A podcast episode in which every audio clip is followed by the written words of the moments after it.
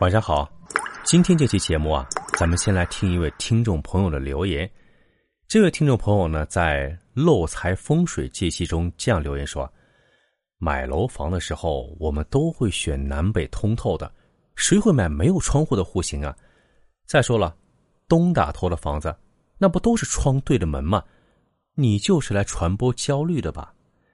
其实啊，我们每个人在选择房子的时候呢。”都想选一个南北通透、采光、通风各种条件都好的，但是现在大家住的都是楼房，对吧？尤其是一些高层，既然有边户，那就肯定有中间户，有十几楼以上的高层，那么肯定就有些低的楼层，采光会被挡住一些。您说，谁不想买个好的户型、好的楼层呢？对吧？但并不是每个人呐都能选到自己最喜欢。最心仪的户型和楼层，那怎么办呢？我们只能从风水的角度啊，尽可能来调整和化解，最大化的让我们每个人居住的环境啊顺心顺意。那这里面呢，就需要了解一些基础的风水知识了。今天这集故事呢，叫做《阳宅阴路》，它讲的就是跟风水有关的一点点小的故事。分享故事的这位朋友说啊。他也知道，风水学上有种说法，大门对着巷子不好，但没办法，他家大门对面就是一条巷子。不过好在呢，之前请风水先生来看过，先生说没事儿，因为这条小巷子啊不是主要道路，巷子口呢距离他家大门中间还隔着一条大马路，再过来还有绿化带，再进来还有人行道，也就是说，他家大门跟对面的小巷子之间啊被路。给横向隔开来了，而且从巷子口直通过去的地势是越来越低，到最后呢是一条大河，是当地一条叫做韩江的支流，也是他们镇上的主要水流。所以风水先生说啊，虽然远远望去，他们家大门确实是对着这条小巷子的，但实际上已经没有什么影响了。但是，万事就怕但是，就是那条安静的小巷子里面。好像不是很太平。一开始，巷子里的一家人在里面搭棚子，办了个小工厂。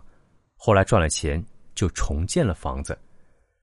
这位朋友家乡在南方，雨水很多，所以很多房子都建成类似骑楼的形状。就是说啊，从二楼起，靠近路面的这一段呢，会往外延伸大概一米或者半米，这样下雨天。外面的行人就可以走在屋檐下，不被雨淋，当地叫做飞风。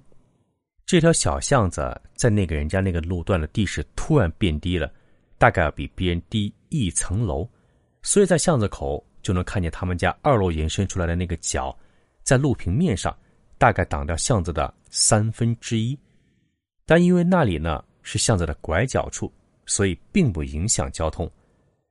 这户人家建完后。每到晚上十二点，巷子里总是有狗吠个不停。没多久，他们家女主人大概只有三十多岁，突然被查出得了脑瘤，要动手术。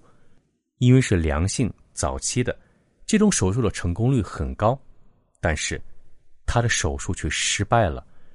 女主人年纪轻轻就去世了，留下两个读小学的孩子。这件事情发生的毫无征兆，在此之前。说故事的这位朋友经常看见那户人家的女主人拿着羽毛球拍去运动，看上去只有二十五六岁，很年轻、很健康的样子。接下来的事情发生在这户人家的隔壁，靠近巷子口的这家。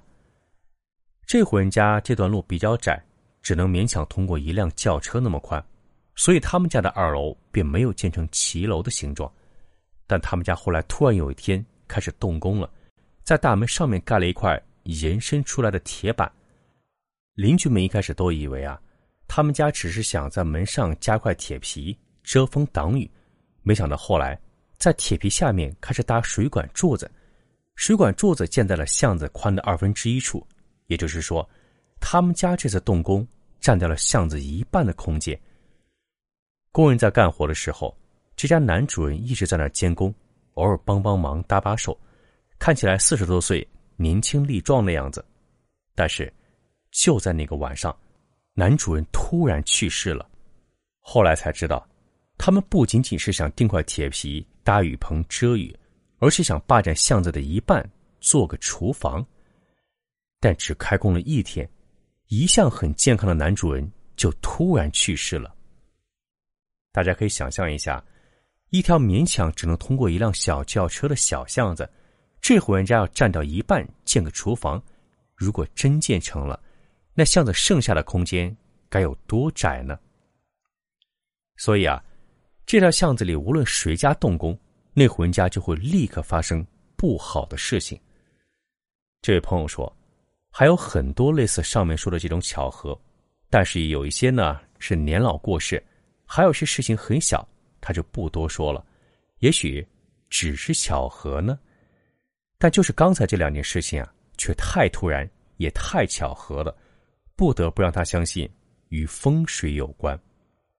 其实这两件事情呢，中间间隔了好几年，而这几年间，晚上一过十二点，这条小巷子里总是有狗吠声，一直叫个不停，一直叫到天亮。小巷里有一盏路灯，本来是黄色的，但怎么看怎么觉得泛着点悠悠的绿光，所以一到晚上，这位朋友家总是关上对着巷子的那扇窗户，还要把窗帘也拉上。这位朋友家里面呢有一只小白猫，它的两只眼睛是不同的颜色，一只黄，一只蓝，当地把这种猫叫做阴阳眼。这只小白猫很霸气，也很凶。自从养了它之后，家里就再没见过老鼠的踪影，而且附近无论大狗还是小狗，居然都很怕这只小白猫，连它在门口都不敢经过。但这只小白猫呢，对人很温顺。虽然是这个朋友在市场上花了几块钱买来的，但是，他好像能听懂人说的话。很多朋友到他家里啊，都亲眼看见这只小白猫对人的谈话做出了反应，觉得非常神奇。而这位朋友也觉得，这只小白猫能看到人类看不到的东西。刚才说的那个小巷子，因为这位朋友家的门正对着，所以在家里面呢，就能直接看到巷子里边。朋友家的院子里堆了一堆货物，在货物上面能俯视家里每个角落，也自然包括了对面巷子里的一切。而这只小白猫，朋友叫它小白，就很喜欢蹲在货物上面放哨。有天中午，小白像平时一样悠闲的趴在货物上面，低头看主人一家吃饭。忽然，他警惕起来，用恐惧的眼神看着巷子里面。他跑到货堆低一点的地方。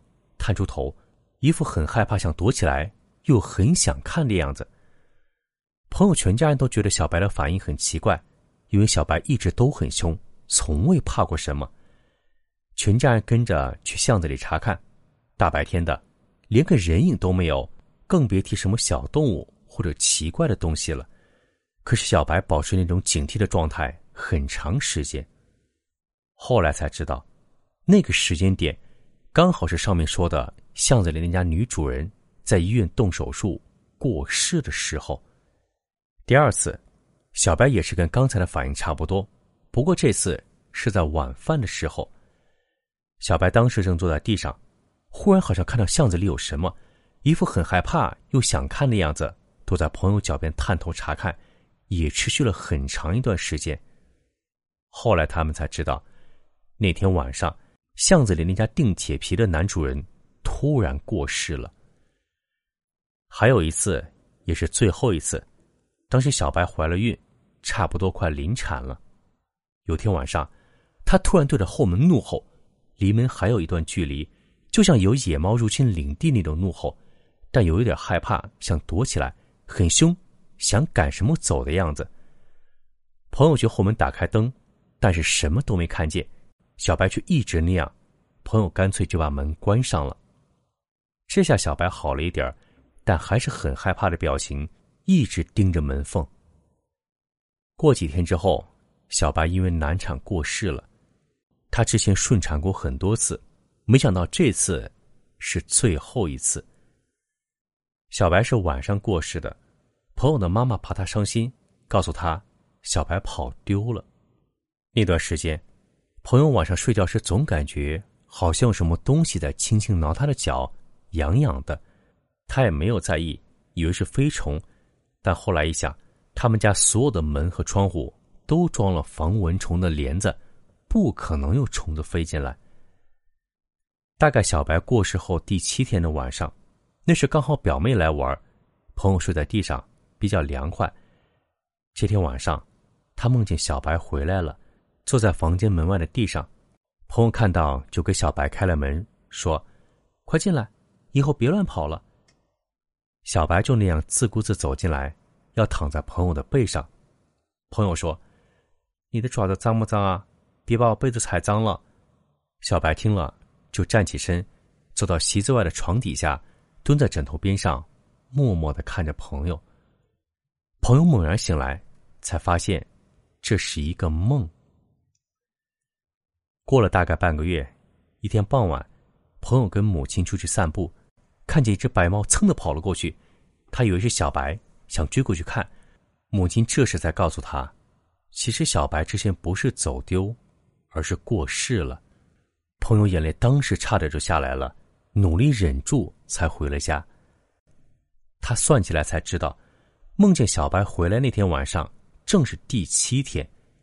朋友说：“希望小白在另一个世界能过得好吧。”他去世前对着门怒吼，可能知道有什么东西要来带他走吧。而那之后，小白经常坐在厕所门口，脸向着墙，坐着发呆。有时候自己坐在厕所里面，也对着墙发呆。朋友那时候还老跟母亲开玩笑说：“小白是不是正在思考猫生，像人类的哲学家一样？”